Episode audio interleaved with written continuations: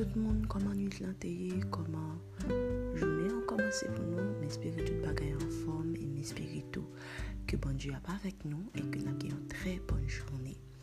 Alors, m'ap avec nous matin dans le livre de Marc, ou chapitre 14, verset 38.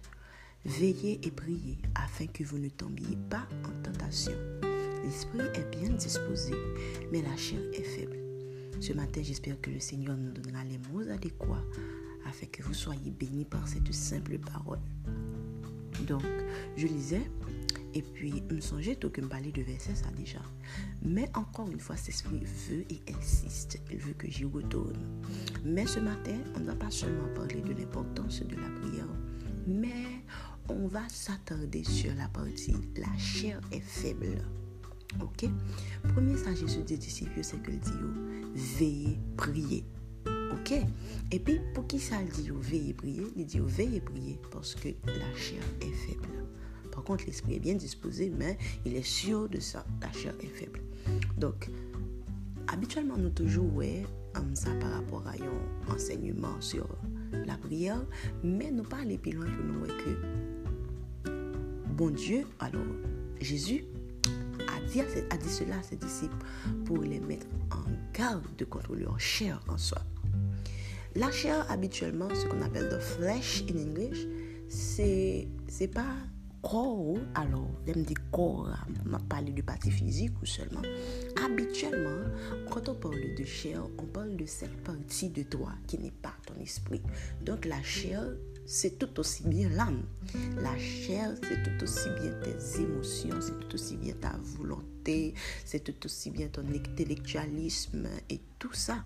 Donc ce sont ces choses qui sont en toi et qui parfois t'éloignent de Dieu, qui ne veulent pas suivre le courant de ton esprit.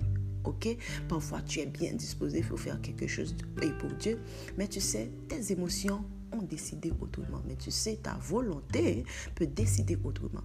Il y a qui remet Jésus baille nous contre ça, contre l'odeur, contre um, esprit qui, de froideur qui nous éloigne de Dieu. Il dit non que qu'on se le remette.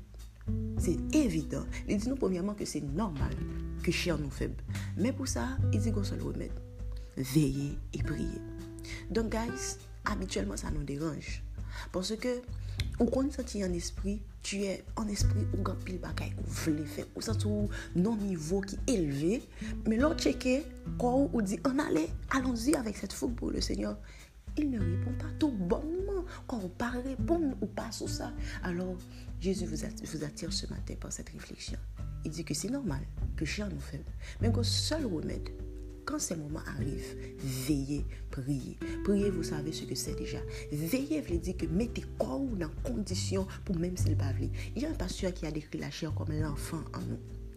C'est-à-dire, un enfant, ça tu l'éduques, tu lui donnes pas et, le bon vouloir de choisir ce qu'il veut. Non à l'enfant, tu lui donnes des principes, des règles. Ta chair ne voudra jamais prier. Ta chair, elle est faible naturellement. Donc, tu disciplines ta chair.